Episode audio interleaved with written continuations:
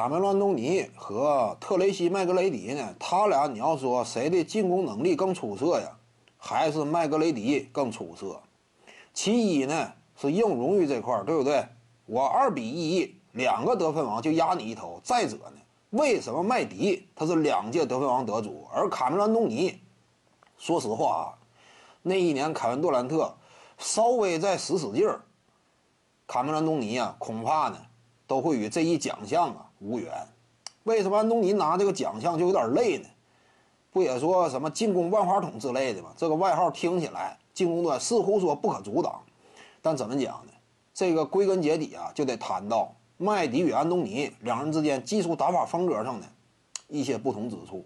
麦迪呢，巅峰期年轻那会儿可以说飞天遁地，他的整体臂展呐、奔跑速度啊、灵活敏捷性啊各个方面。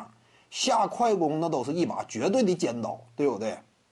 冲进去之后就要扣你，看没看到当年全明星舞台之上啊，自抛大风车，对不对？多么精彩，也是全明星舞台之上啊永恒的记忆。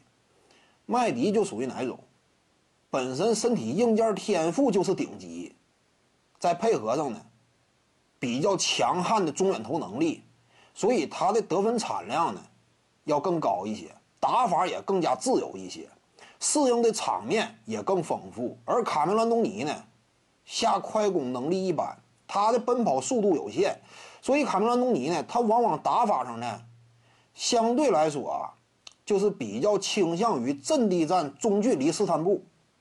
一呢是比较拖节奏，二呢就是你这么打呀。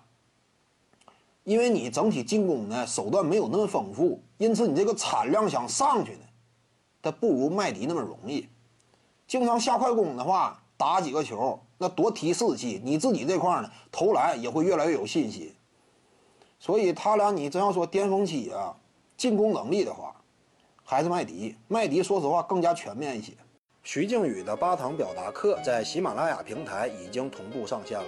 各位观众要是有兴趣的话呢，可以点击进入到我的个人主页当中，在专辑页面下您就可以找到它了。